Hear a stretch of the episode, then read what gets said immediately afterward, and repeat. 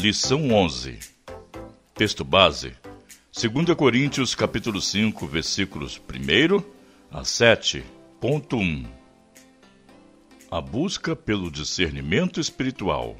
Paulo aborda o tema da tribulação, mas aqui levado às últimas consequências, 2 Coríntios capítulo 1, versículos de 1 a 10. Diante desta realidade, o crente reage com fé. O cristão verdadeiro sabe que a morte não é o fim de tudo. Ele vive pela fé e sonha com o céu. Deus está nos preparando para a vida celestial e nos deu o Espírito Santo como garantia. Por isso, o crente não pode reagir com blasfêmia ou incredulidade. Diante da tribulação, é necessário ainda coragem produzida pela fé no coração do cristão. No versículo 6, ele pediu bom ânimo, e no 8, repetiu o apelo. Com isso, ele coloca diante de nós o desafio de enfrentar as lutas e não recuar um passo sequer. As lutas da vida não deveriam ser motivos para nos afastar de Deus. Pelo contrário, deveriam nos aproximar ainda mais de seu grande amor. Primeiro ponto: o ponto de vista divino. Paulo afirma que teme ao Senhor e persuade os homens. E assim, conhecendo o temor do Senhor, persuadimos os homens e somos cabalmente conhecidos por Deus. 2 Coríntios 5:11. Cabalmente é uma maneira de dizer completamente ou irrestritamente. Não havia um só espaço do seu corpo, da sua cabeça ou do seu coração que não fosse conhecido por Deus. Uma pergunta que precisamos fazer então é sobre as consequências desse conhecimento cabal sobre a vida do crente. Se Deus me conhece completamente, não preciso e nem tenho como esconder nada dele. Ele é o único que vê todos os meus atos e ainda todos os meus pensamentos. Ele me vê quando estou sozinho, mas quando acho que não tem ninguém me vendo, quando penso que posso fazer algo de errado, pois ninguém saberá. Se Deus me conhece completamente, Ele é o único que me conhece de verdade. Se uso máscaras para esconder quem realmente sou para as outras pessoas, diante de Deus estou nu. Fingimento diante dele não adianta. Se Deus me conhece completamente, Ele conhece os meus pensamentos, Ele conhece os meus problemas e como resolvê-los. Sendo assim, somente Ele sabe o que é melhor para mim. O melhor dos médicos não precisa de exames para ver dentro do paciente. Ele sabe o que é melhor para mim. Conhece a minha doença, os meus vícios, as minhas fraquezas e fortalezas. Se Deus me conhece completamente, Ele não me julga pela aparência, pois somente Ele sabe as reais causas de todos os meus atos. Deus olha o coração e não vê como o homem vê. 1 Samuel 16, 7.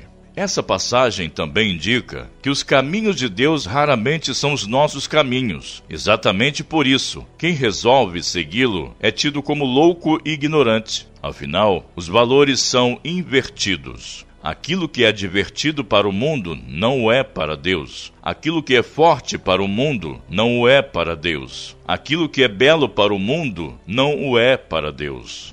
Aquilo que é permanente para o mundo não o é para Deus aquilo que é importante para o mundo não é para Deus. Se de repente nações muito fortes e poderosas nos invadissem e recebêssemos a responsabilidade de dirigir um esforço de libertação, possivelmente começaríamos tentando conseguir o apoio dos outros países na mesma situação ou então de outros em condições melhores. Esse apoio viria através de armas ou homens que nos ajudariam na batalha pela nossa independência contra o adversário muito mais forte. Mas não é assim que Deus age. Quando os midianitas e amalequitas se uniram para oprimir os hebreus, em Josué 6,7, Deus chamou um homem tímido que se escondia entre as rochas. Seu nome era Gideão, para que finalmente acreditasse em sua vocação. Ele testou Deus várias vezes por meio do episódio que ficou conhecido como Alã de Gideão.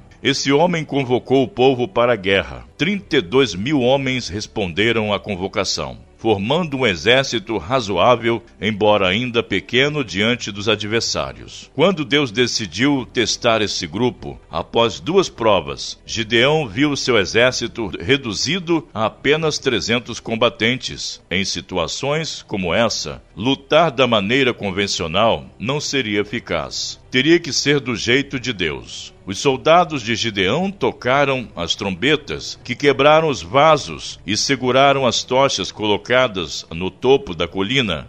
Não foi necessário um golpe sequer, pois os próprios adversários se mataram com suas armas. Ainda poderiam mencionar a tomada de Jericó ou a travessia do Mar Vermelho. A Bíblia está cheia de histórias como essas, que nos mostram que Deus age de maneira incompreensível aos olhos humanos. A principal delas, no entanto, está registrada nos evangelhos. Deus enviou seu filho para nascer numa estrebaria e morrer numa cruz.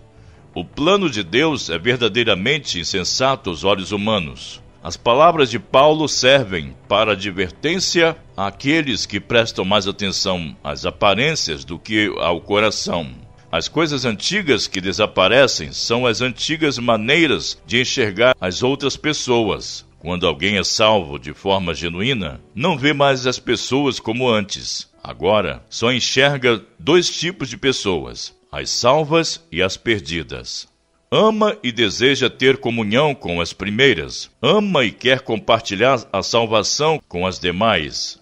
Paulo se refere à crítica dos adversários que imaginavam ou acusavam de loucura. Realmente, perante o mundo, os cristãos são considerados loucos, Afinal, nossa fé é absurda dentro dos padrões nacionais do mundo. Nesse sentido, quem não quer ser chamado de louco não pode ser cristão. Os versículos 17 e 18 enumeram uma série de verbos que descrevem a ação de Deus em relação à humanidade. Ele reconciliou consigo mesmo, deu aos cristãos o ministério da reconciliação, reconciliou o mundo por meio de Cristo, não imputou aos seres humanos suas transgressões e confiou aos cristãos a pregação da reconciliação. É importante destacar que toda a iniciativa da reconciliação é de Deus. Ele não apenas providencia o caminho da reconciliação, mas também lidera o convite para que isso aconteça por meio de seus ministros. Ser reconciliado com Deus é sair do estado de inimizade e se tornar alguém amado. Segundo ponto: comunhão e amor fraterno. Após tratar da reconciliação divina com a humana, Paulo relembra o período da imoralidade da igreja de Corinto. Ele abordou extensivamente este assunto em sua primeira carta e aqui faz um breve retorno à questão do relacionamento dos crentes com os incrédulos e da comunhão da igreja com a sociedade. Ou como Paulo coloca, ou como Paulo coloca, que harmonia entre Cristo e o maligno ou que união do crente com o incrédulo, 2 Coríntios 6, verso 15. A palavra traduzida neste versículo como maligno é Belial. Esta passagem está inserida na discussão sobre pureza ética. Nas tradições de Israel, especialmente as encontradas nos manuscritos do Mar Morto, Ouran, Belial é o nome dado ao chefe dos demônios. Satanás, o termo Belial aparece 27 vezes no Antigo Testamento e apenas aqui no Novo Testamento. Não devemos ver nele muito mais do que outra maneira de se referir ao mesmo ser. A questão subjacente é a relação do cristão com os ídolos, que não tem significado, mas cujo culto pagão pode ser influenciado por figuras demoníacas. Essa expressão funciona mais do que uma cláusula retórica para enfatizar que o crente deve ter cuidado para que seus relacionamentos significativos sejam com pessoas que compartilham o mesmo senhorio de Jesus Cristo. Conclusão: A Escritura usa a figura da morte e ressurreição para falar da salvação. O homem sem Cristo está morto, é um cadáver. Ele está morto em delitos e pecados. Efésios 2, versículo 1. Como um morto é frio, não se comunica, não ouve, não se relaciona com Deus. As pessoas sem Cristo se acham vivas, mas estão mortas. Se acham livres, mas são escravas. Não conseguem fazer o que querem, mas apenas o que o pecado incita a fazer. Todos nós andamos assim até que Deus nos salvou através de Cristo. Como Cristo foi ressuscitado por Deus, nós também fomos ressuscitados. Recebemos uma vida nova, eterna e perfeita, que continuará no lar celestial, mas que já se manifesta aqui. Por isso é impossível que um desses mortos ressuscite e continue a viver como morto. Não é possível um vivo imitar o morto ou continuar comportando-se como tal. A vida plena não pode ficar oculta. Para pensar e agir. A história de Eliseu e seu servo, em 2 Reis 6, 8 a 24, o apresenta cercado pelo exército sírio. Seu servo fica desesperado a ver a casa cercada pelos inimigos. Diante disso, Eliseu pede que Deus abra os olhos do servo para que ele veja também o exército celestial ao redor. É este tipo de discernimento espiritual que Paulo quer ensinar aos crentes através de sua carta. Você já orou pedindo para que Deus abra seus olhos? Como as ideias bíblicas de morte espiritual e vida espiritual pode nos ajudar a compreender o mundo ao nosso redor? Ser sábio diante do mundo não é apenas coisa que ser sábio diante de Deus. A busca do crente é por um tipo de sabedoria que transcende os livros universitários. Como podemos desenvolver essa sabedoria em nossa vida? Deus te abençoe e bom estudo. Leitura diária. Segunda, 2 Coríntios 5, versículos de 1 a 10. Terça, 2 Coríntios capítulo 5, versículos de 11 a 17. Quarta, 2 Coríntios capítulo 5, versículos de 18 a 6.3. Quinta, 2 Coríntios capítulo 6, versículos de 4 a 13. Sexta, 2 Coríntios capítulo 6, versículos de 14 a 7.1. Sábado, Filipenses capítulo 1, versículos de 12 a 26. Domingo, Filipenses capítulo 2, versículos de 1 a 18.